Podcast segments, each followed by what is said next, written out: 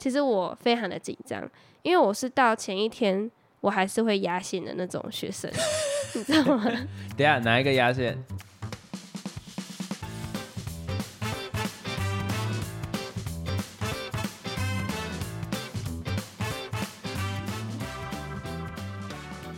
？Hello，大家好，我是老陈。Hello，Gordon。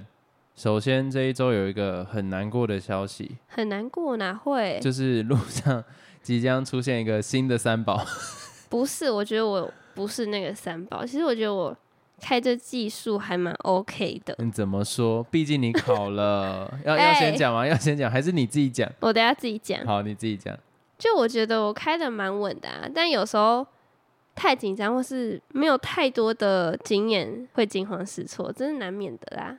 好，那怎么说呢？就是因为老陈大家都知道，他前面你去上家训班嘛，那最近就是你考试，很荣幸的第一次没有过。可是我这边要帮你讲话，就我相信有些听众年纪可能跟我差不多了。就我们以前呢、实际上是只需要考两种考试的，就是笔试，再来就是那个场内，你只要什么 S 型啊、倒车入库啊、路边停车啊。啊，先讲我是自排的，就是对我比较嫩，就是我我会考自排，所以其实对我们来讲，这都蛮 easy 的。可是像现在老陈他们就是新一代的要考驾照，就有点麻烦，他们会变成三种，你要有笔试，然后也要有场内的考试，再来还要道路驾驶。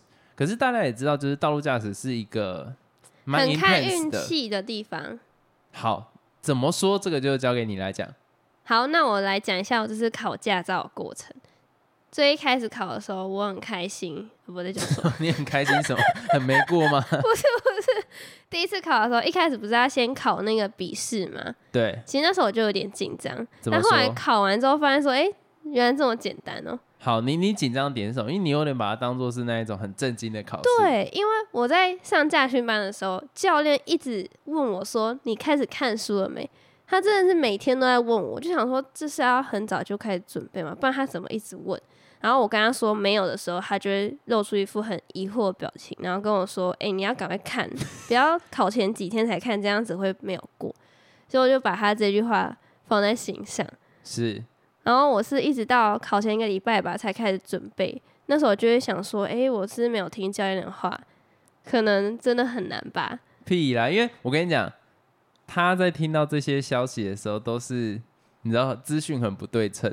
因为一般我们在考这种笔试，就比方说这种驾照的，刷一刷题库就去了啦。所以像我和我哥在考那个笔试的时候，我们是前一天才看。然后你就一直接收到这个消息，就是说，嗯，前一天看也可以。你的那个驾训班的教练又跟你讲说要提早看，所以你就觉得说，干这到底是难还是不难？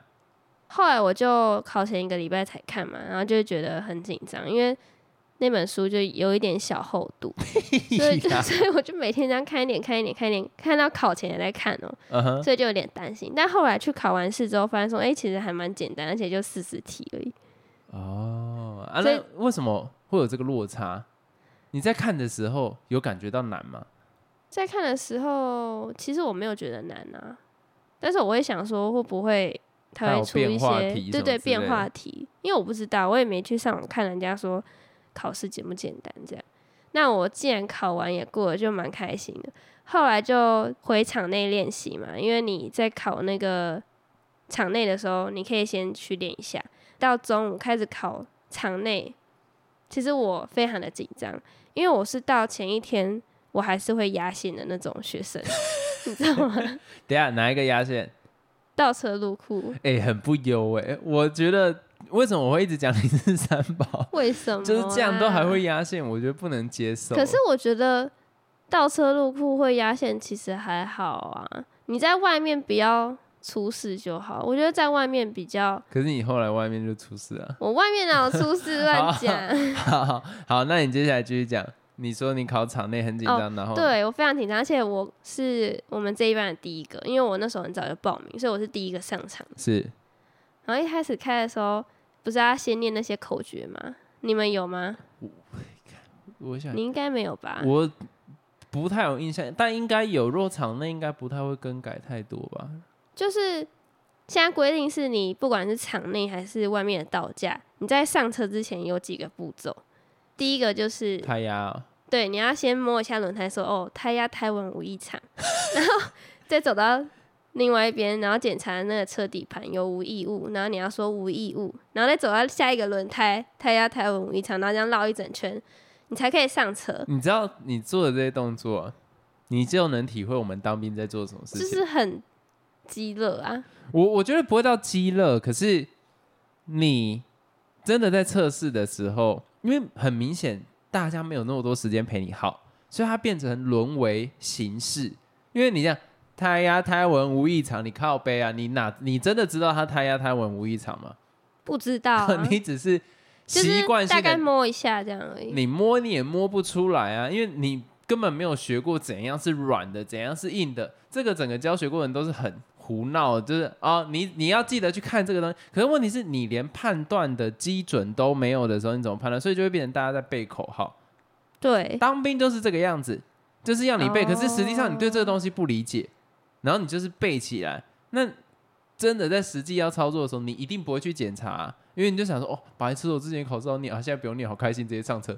所以我觉得这个是一个很严重的问题。你那时候在跟我讲的时候，我想要，加这个也没屁用、啊。所以你们那时候有吗？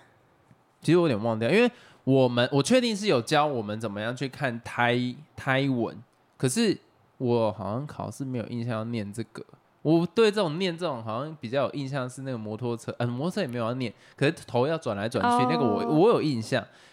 我我只是觉得说，你刚刚跟我讲那个，我完全想到当兵的时候，什么胎压、胎纹无异常，问题是你不知道怎么摸啊，所以这个好，不要再抱怨。然后再下下一个，你在上车之前，你要先讲一下两段式开车门，而且你还要做动作。哎这个我有印象哎，两段式开车，我我记得我有印象。再来上车之后，你要先调一下你的座椅，还有你的头枕。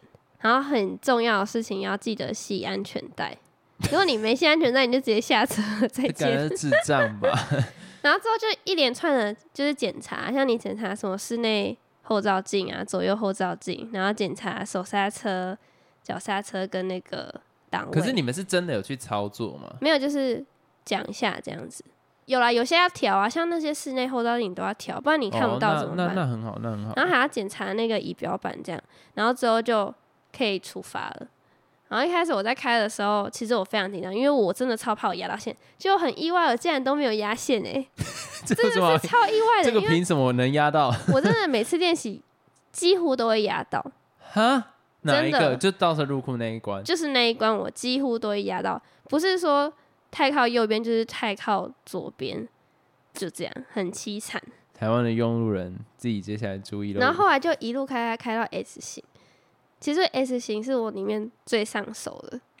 我不知道，我我觉得我有抓到那个诀窍，但我那时候在考试的时候，我后照镜没有调好，所以其实我有点看不太到他有没有快要撞到安全岛，就我的那个后轮，好险没有撞到。但那时候我的朋友就一那个一起上驾训班的朋友就跟我说，我刚刚差点就撞到，我就再见了，就是那么好险，所以我就很幸运的过关了。然后听起来现在很顺哦。哦，还有一个就是你绕完那个这三关之后，嗯你还要去绕那个外面嘛，就是外场，那叫外场嘛。呃，外就是有那种圈呐。对，有什么上坡下坡，对对，对对，然后也很顺利的都过关了。所以当你这些场内做完之后，你就要去考那个道驾了。那我觉得道驾对我来说也算是一个比较上手的科目，相？比于场内，因为我场内就很容易出错，然后在外面的话，我就还蛮 OK 的。我觉得你要跟听众解释一下什么叫做道驾，然后道驾的内容主要有什么，它考核的项目有哪些？一样，一开始要先做那些口诀，就一模一样的事情，对，之后就直接开去外面了。其实我觉得在外面道驾最需要注意的事情是不要压到那个旁边的线，因为你根本看不到自己到底有没有压到线啊。比如说那个转弯的时候，你要怎么知道你有没有压到那个旁边的黄线或是红线？这你完全是看不到的地方啊。为什么？为什么看得到？为什么因为你在转弯的时候，你就是看四周，你不会去注意那个地板啊。不是你会有一个环境的感知能力啊、对，所以后来你都要训练说自己大概在哪个位置这样。所以后来我开的时候是都没有压到线，虽然一开始的时候都会压到，但后来你就大概知道说在哪一个位置是 OK 的。然后再来我觉得比较重要的是打方向灯，因为如果你少打一个，或是你没有喊左右查看，你也是直接就再见了。怎样左右查看？怎么喊？就你打完方向灯之后，马上你就要摆头嘛，然后也要讲左右查看这四个字，每一次都要哦。你少讲一次就再见了。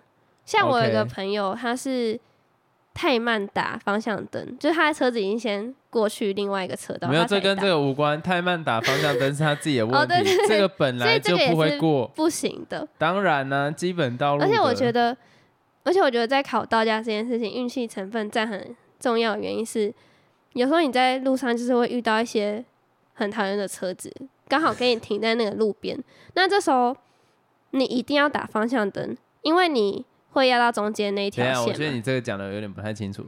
就是你这种道路驾驶的时候，假如说道路很狭窄，会有一些车子临停在旁边。嗯，那他今天临停在旁边的时候，因为我们在出去考试考道路驾驶的时候，一定希望尽量能不要换车道就不要换车道。废话，你又要再多做一个呃左右查看，然后在那边打灯跟白痴一样。啊所以今天当你右线的那一台那那一条上面有很多临停车的时候，你就要打出去。可是问题是，你的那个家训班又要打到右边才可以回去，因为它是在靠右的。所以不管怎么样，你就是会需要一直变换车道的时候，那就很麻烦。等于说你要一个新手有一点手忙脚乱，同时注意三四个事情的而。且重点是我那时候在考道驾，偏偏路边就是一堆，我不知道已经闪避几个了，你就要狂打方向灯，然后喊口号，而且还要喊说什么我要压线，然后你再打方向灯，然后还要再喊左右查看，反正就是一整个自己很错乱这样子，就是那个场面是很荒谬，但没办法。然后还有一个我觉得很重要的点是行人啦，有时候运气不好，刚好你在要转弯的时候，有行人要过那个穿越道嘛，然后你是一定要停下来让他的。那废话，不是啊，因为你在外面看到很多人是不会礼让行人，但是你在考这个是一定要礼让，不然你直接过去你也是在。其实本来就是应该要礼让行人呢、但是我跟你讲，其实大部分用路人的感觉啦，有一些真的就是鸡巴人，就是他完全没有要让；有一些是他没当下的判断来不及，他就是直接过去了。但是我觉得你这个东西要分成两个来讲，因为你第一次道路驾驶是没有过的嘛，嗯，那你第一次道路驾驶的状况是怎样？因为你那天跟我讲说，其实你是一个很 lucky 的状况，对对。可是却出事了。那你先讲说什么样子？你上车之后发生了什么事情？然后一路开是怎样的状况很顺？然后是怎样发生的让你没办法过的事？然后让你那么生气？我第一次开的时候，因为在场内不是都一切很顺利嘛，所以考到场外的时候，我就想，诶，我的拿手，那我这次一定会过。其实我是很有自信的，殊不知呢，哦，的确一开始开的时候都非常的顺利，都没遇到路人，然后在那个临停的也不多，对，临停也不多，然后要在转弯的地方也刚好对象都没有什么车，所以很顺利在那个秒数内就转弯了，都很顺利哦，然后一切都很完美就对了。但是殊不知在有一项，如果我完成那一项，我再回到家训班，我就真的 OK 了，因为就差一点点。然后那一项是不知道大家知不知道，就外面的那种路边停车，你要那个什么路面边缘。跟你的那个车轮要六十公分以内吧。哎，我这边先帮大家补充一下，他讲的路边停车不是那种你要往前，然后再往后到八股进去的那一种。他讲路边停车是 直接把方向盘打到右边插蕊就好的那一种。然后再往左转一点，这样你就整个人回正嘛。对，就这样这么简单一件事情。结果呢，因为我停的不够进去，我的那个前轮跟后轮刚好都在线上，所以我就再见了。但我觉得这个也不能怪我啦，因为那时候你知道，考前原本我们练习路边停车的地方，它有一个三角锥，然后我每次都是对那个三角锥，也就是说呢，你不要太靠近它，但是又不能离它太远，所以是如果按照这样的逻辑，你是一定会停 OK 的。但刚好那天考试的时候，因为那附近都在施工，就他把那个施工的地点移到我要路边停车的位置，就在考前几个小时。我懂，我懂，就是原本有一个你可以拿来对的东西啊，因为我们有上过教练班就知道啊。来，你看这个旗帜，你倒车到什么地方，把方向盘打多少，那个一定会有这种东西。可是他忽然把那个旗帜拿掉，或者是你那个安全岛长得不一样，你就会变得比较困扰。所以那个时间点，我常常跟老陈讲说，你在战训班能多训练的时候，你就是多凭感觉去超车，因为。不是超车啊，就是去操纵车子。一开始先听教练的，可是你迟早会发生这种状况，就是你不知道啊，你打几分之几圈，可是你问题你前面就上前前面前进的不够多，那你路边停车的时候你倒退，你打那个方向盘也会是错的。所以我就说你这就凭感觉就好，但是意外还是发生了，就是这就是人生。所以后来我就只能去停另外一个地方。所以就没地方可以对嘛，那那就失败了。可是你不是想要讲，就是有关于这个考官他多么的完美吗？哦，你说考官，我那天遇到的考官也不怎么好，因为后来我教练跟我说，没没没有，这个不要讲，这个这个这个讲了就丢脸了，有错就站着被人家骂。不是啊，有错就不能过，没有啦，不管，我觉得没有，因为后来那个教练跟我说，其实一般是会让你过啦，但是可能我刚好遇到那个教练就比较机车一点。我觉得的确，我那个教练真的蛮机车，就那天要考我的那个考官，从我一上车那个刹那开始，就我已经那种口诀都念完了嘛，那这时候你是不是要等考官要跟你说哦，你可以开始，你才会开始嘛，不然你直接这样开出去就出事了。他如果说，哎，我还没说开始，你怎么开始？这样不就拜拜？对啊，所以我就在等待他说好嘛。那因为等待很久，他都没有讲话，所以我就直接跟他说：“哎，所以我是可以开始了嘛？” 他跟我说什么啊？你就做你就对了。然后我说：“ 你态度落差是怎样？” 我我只能气到你知道吗？然后害我整个人很紧绷，因为其实我是那种被别人凶我会有点歘歘那种。然后是吗？有吗？我是，只是我故作坚强 哦，是哦，然 后所以，我从那一刹那就一整个都不好了，然后整个开车的感觉都是一种心情不在那个很忐忑，你知道吗？嗯，很紧张，因为它会让我更紧张。然后殊不知后来，就我那路边停的那个地方，他就说：“哎，好，你在旁边先停好，这样，因为他说我有地方就是没坐好。”然后他就一副幸灾乐祸说：“说，哎，你前面都开的很好啊，怎么在这边就是？”没有做好，我就心里想说傻小了，所以后来他就说哦，你这个没有过，所以就换他开回去这样子。所以这是我第一次考试的经验，就是如此的糟糕。那那我问你，那我问你，这跟你论文硕士那个考试的时候哪一个比较紧张？我觉得开车哎，你知道我真的紧张到我是整个会腿软的那种。整个腿软也太夸张了吧！真的，我没开玩笑哦。因为你在踩那个刹车的时候，你要一直僵在那边嘛。那有时候这时候脚会，你知道，太紧张会揪，对，会揪起来，然后会一直狂颤抖，你知道，那时候真的超不舒服的。好，OK OK，那你也讲一下现在那个驾训班的机制，就因为毕竟我是一次过嘛，所以我不太知道就是要补考的时候。要做些什么事情哦？补考不用做什么啊？你不是要缴？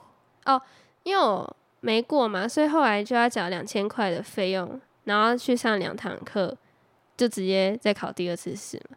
那我考第二次试的时候就就比较没有怎样，就是像老陈刚刚讲，他第二次试的时候就碰到。路上那种临停的一堆，然后还有一台车直接开开停在路中间，然后闪双黄灯，我不知道他在干嘛。他真的是卡在路中间，那我一定是要绕超大的，还不是那种绕路边停车绕一点，他是整个停在那个人家用路的那个地方，不知道到底在干嘛哎。你知道这里是哪里吗？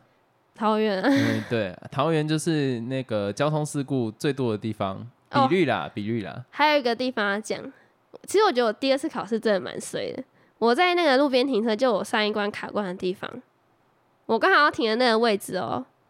啊，我先前情提要一下，那时候因为我原本要停的位置是很边边，就旁边会有那种围栏，所以你不能往里面很大的幅度靠，会嘟掉。对，然后所以后来那个教练就是叫我停在那个。施工地出口，因为那边不是都空的嘛，所以代表说你可以往里面很大的靠，然后再出来这样子，你就一定是 OK 的。所以我这次就是要停那个施工地的出口。好死不死，我那会在考试的时候，刚好前面有一台黑色的车，他跟我距离很近哦，他就直接要停那个位置哎，那我怎么办？我没地方停啊。然后因为在更前面就没有位置了，所以如果不停的话，我真的马上就死了。所以你就发动玩命关头，直接给他。对我就是，反正我不管，我就是呃一整个就是停进去这样子。然后因为很尴尬，我就是有点斜的状态。那这时候那前面黑色的车想说奇怪，这不是我要停的位置，你干嘛插进来这样？后来他就默默的往前开，让我停进去。我心里想，哦，好险。因为那时候真的很尴尬，我还跟我旁边那个考官说怎么办？他停着我要停的位置，然后那个考官就跟我说：“哎，你这样子是不能停的，因为人家停。”我就说：“啊，没办法，因为教练叫我停这个位置。”还有这样啊？好险！前面那台黑色的车往前移，不然我真的，我真的不知道怎么办。我真的觉得我好衰你三宝味好重。不是啦，真的啦，我真的觉得我太……没有没有，我觉得你第二次真的比较衰，因为。毕竟我没有玩过道道驾这件事情，所以我能评论的不多啦。但是如果依照我一开始就是要考道路驾驶的情况底下，应该也是蛮困难的。就是那种对于那种道路的路感来讲，我觉得是蛮难的。所以我接下来一定要求你去买新手驾驶的 贴纸贴在我的车上，不要再闹了。其实我觉得可以，我觉得也可以，因为真的是。要多练习，要多练，而且台湾车子密度真的还蛮高的。那你密度再这么高，尤其我们刚好住的地方都偏桃园，就是人多的地方了。啊，你人多的地方车多就很麻烦，而且桃园开车的素质真的不高。哦，这个我真的要讲，素质真的很低呀。不管骑摩托车或是开车，你知道在桃园会常常发生一件事情，就是大家。在转转弯的时候是不会他妈打方向灯的，好像他那个东西是坏掉，那个杆子不能动，你知道吗？那摩托车那个也是坏掉一样，所以我真的是给你很诚挚的建议，就是多练啊。有啊，其实我到家算练蛮多次，我记得我好像开了十几次。而且我觉得老陈他那一边的驾训班算是地狱难度的，就是假如说我之前的那个驾训班，它周遭是偏偏向住宅区。但不到商业区的那种概念，而且因为桃园其实没有分得很清楚啦，可是就是偏住宅区那一边。那你可以知道，就是上班时间我们早上去练，那你不会有什么人，所以你在开车上面很顺，然后旁边还会有田，诶，有田就是好开啊，因为不会有那种智障忽然在那边要买东西，或者要什么可能要处理什么公务，忽然停下来，然后打双黄灯，打了就跑。不会有这种东西，因为那就是田，所以我们那时候可以开的还蛮放心的。顶多我们会绕到工业区那个地方再回来。可是像你那个地方，就是在绕去外面。呃，有啊有啊，有一次道路驾驶啊。你们也有道路驾驶？对，可是但不用考，不用考哦。对，所以我们那个时候就是。教练只是在看我们在车上的反应啊，O 不 OK 啊？然后其实大部分都在聊天呢，就有点像是呃夏令营的感觉。所以你们有练习哦，我以为你们就直接考场内过，就直接在外面开了。哪那么容易？好了，其实蛮容易的。然后后来我们就是这样子开开，就顶多看你在道路上你的右转啊，或者左转，有些会。转弯还在那边踩很大油门那一种，就尽量避免掉。实际上你就没什么问题。但你那边很难的点是在于说，它是在一个要往纵贯道或者是很主要干道的地方，所以那里的车速其实是快的。那车速快的状况底下，有很多，然后有很多车，然后又是下班必经路段的时候，你要在那边开，就真的是他妈很干。所以蛮佩服的啦，能过不错。有到这样子不错，很棒。可是你接下来开车就是要注意一下，因为我还是闻到三宝味蛮浓的。就是为什么？哪些点会让你觉得我有三宝的潜质？因为其实你练的很认真。就是假如说依我自己当初去上课，然后还有我哥去上课，我哥妈很常翘课的啊。然后像我也是那一种，就他叫我去多练，我不会去多练啊。然后我会无聊到，就是我到后期在家训班已经是。会放着蓝牙喇叭在旁边，然后边放音乐这样子，咚哧大哧咚哧大哧，然后在里面开，然后不会有问题。然后我还会踩油门在那边玩的，我就会觉得听到你到最后还会压线，就让我觉得正常吗？这个不，我我不知道啦。就你那边，我觉得有一个缺点也是，你们那个地方属于人比较多的，所以你要上家训班的一定也很多，所以你们一趟要练到很少。嗯。可是像我自己那个时候在那个家训班。其实练就蛮多时间的，所以我觉得熟悉程度或许也有差啦，就就就这个样子。我只能尽量给你这种心理上的安慰，但是我之后会陪你去练车，就这样。总之呢，我觉得学开车也是一件美败的事情啊，就多一个自己会的技能。主要，但其实从这件事情来讲，我就蛮想分享这件事情，就是，嗯，我觉得考试这件事情呢、就是每个人真的都有他自己特别厉害的地方。因为我最近自己也在准备考试嘛，然后你知道，就是要去查一些资料，就会看到有些人说，哦，这考试很简单啊，多多的多的就过。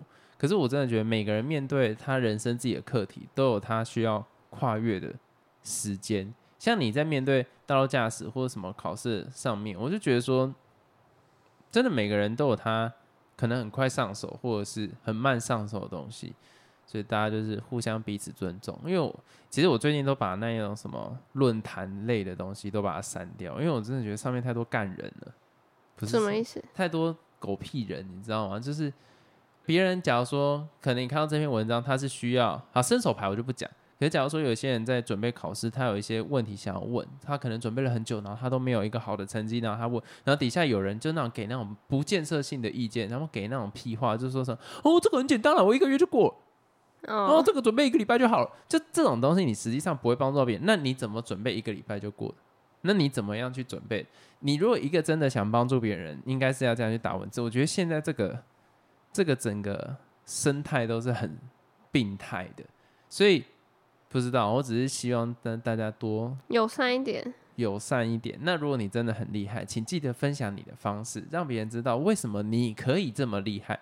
如果你没办法分享为什么你这么厉害，你就闭嘴，因为你就只是想要炫耀。如果你的，我相信一个真的厉害的人，他的成就感不会来自于在社群平台上贬低别人而得，到哎、。我觉得你讲的很好、哎，因为其实我刚刚也是想讲说，真正厉害的人，他是会愿意分享自己经验，因为他会希望说，嗯，大家可以怎么讲，也更好因。为竞争者更强，他就可以有更对更好的啊几率在变更好。我我刚刚最主要想要讲的就是，真的厉害人，他其实不会想浪费时间在这个上面了，就是他处理其他时间，他一定会在一个往更强的路上去前进。所以，假如说如果各位有曾经在社群平台上面被这种白痴讲话，就觉得说啊有一点点难过的话，没有关系，这个人一定也是个 loser，他会在这边讲这种东西，他一定也不是多厉害的人，而且他的心态一定也有病。所以就是 我真的觉得，在这个这个时代，像我自己是渐渐想要离这种社群越远，但是我某部分因为有经营这个兴趣，我必须知道时事上面在讲什么。但是我现在是慢慢有意识的去把一些，比方说什么 Facebook 啊、IG 啊，或者是 D 卡，D 卡我觉得现在越来越 sick，我我不知道为什么，我觉得上面的是有一些年纪的人进来了嘛，我现在也变成那些有啊年纪的，人，好像你不一定是在学生都可以使用。对，上面很多出现什么年薪百，我之前看有一个什么年薪什么千万的人，然后在上面分享他怎么做到这些，就是你会大家用脑想一下，年薪千万的人会在 D 卡上面发文，然后上面打的东西是没有任何建设性的。如果你的生活里面你觉得看这些论坛会让你不舒服，然后你不是很八卦，你就把它放弃掉嘛。我就觉得这种东西就不要不要去碰了。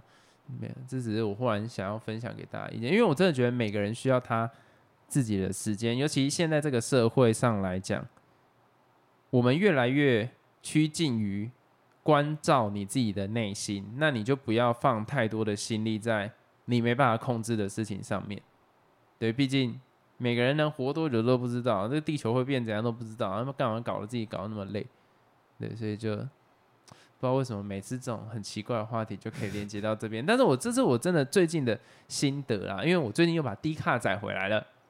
没有，因为我我有些考试的东西要看啊，哦，我有些考试的东西要怎么准备要看，只是因为太久没有去接触这个文化，然后你一碰到就想啊，现在这么低端，然后就还是会觉得说，哎，就假如说你真的是很一直在看这种东西，我真的觉得你的心情会被影响。对，但如果你是那种被嘲笑你会变更强的人，你就常看吧。但是我觉得大部分人应该不是啊，所以就这样就好。最后，通常这个角色都交给我来处理，就是要硬扯，就是硬要拉到下一个话题。讲到价值观的这个部分呢，不知道你看完 九妹最新的影片，你有什么想法？就是他有在讲那个棺材对对的那一对对对系列因为，七月嘛，便宜的棺材到最贵的棺材，我先分享我自己看的想法，我就觉得真的是要怎么说？我前面看到九妹在说，她如果假如说有那个钱，她宁愿捐出去。她要讲到这一块，然后看到后面的时候，就是其实价值观是堆叠跟比较出来的。我自己常常在讲一件事情，我虽然觉得这这件事蛮不公平的，可是真的必须要讲。我觉得如果要从商的人，或是你未来想要变很厉害，为什么教育会有阶级上面的差异？就是很难去弥补这个阶级的 gap，就是因为你自己想，假如说我从小连个他妈的棺木我都看到这么贵的，那你家里面的东西是不是一定都很好？嗯，那一定都很好的时候，你对于产品的概念，你会有一定的认知，说怎样是好的。你从小看好的东西，你在未来你的审美观一定是会把好的东西当做是一个正常。对，那不管是你做行销或是产品设计，你脑中拉出来的画面就是这一些。那这个人相对路会不会走的比较顺？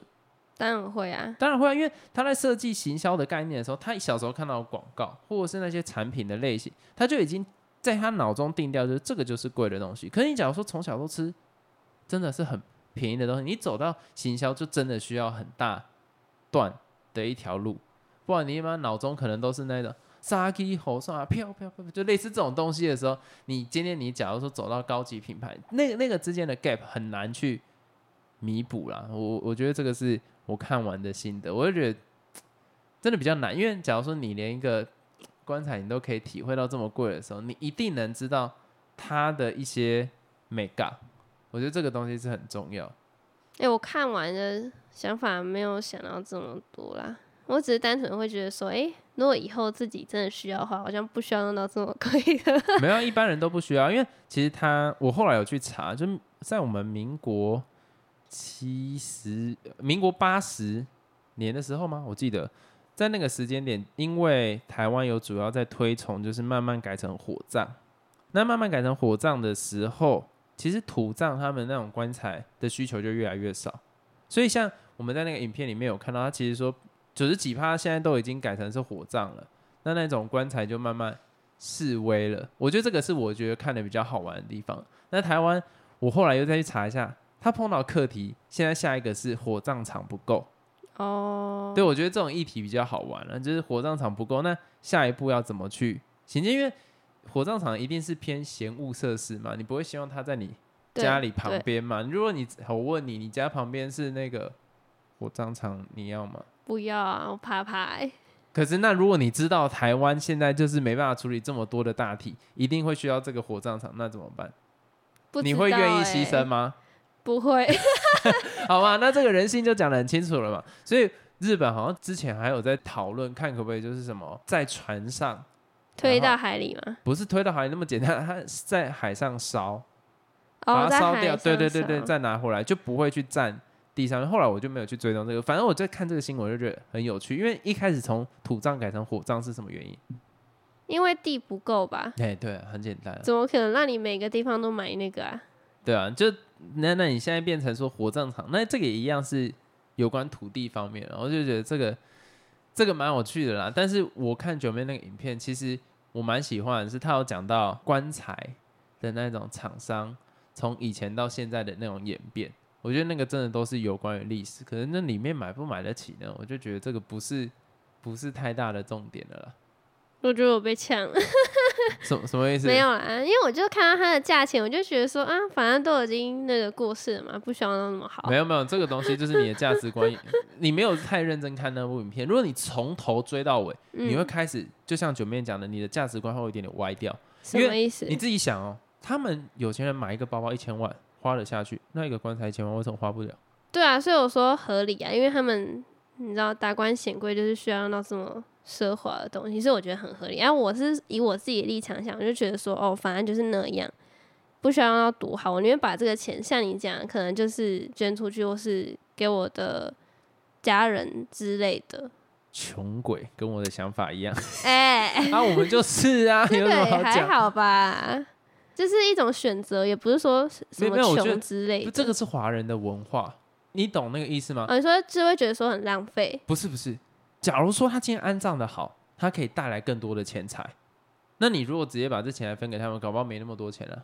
他们为什么需要好好把长辈安葬好？其实不是说真的多爱这个长辈，是因为如果长辈安葬的好，才可以帮他们带可是这。就只是一个想法，那你倒不如直接给他钱可是你直接给他，你那一千万分下去没多少，对他们来讲是零头啊。哦。对他们来，讲是零头的时候，他宁愿这个祝福的意味大于真的去把这个钱弄出来。所以其实你要换一个想法想，对，因为你你有参加过葬礼吧？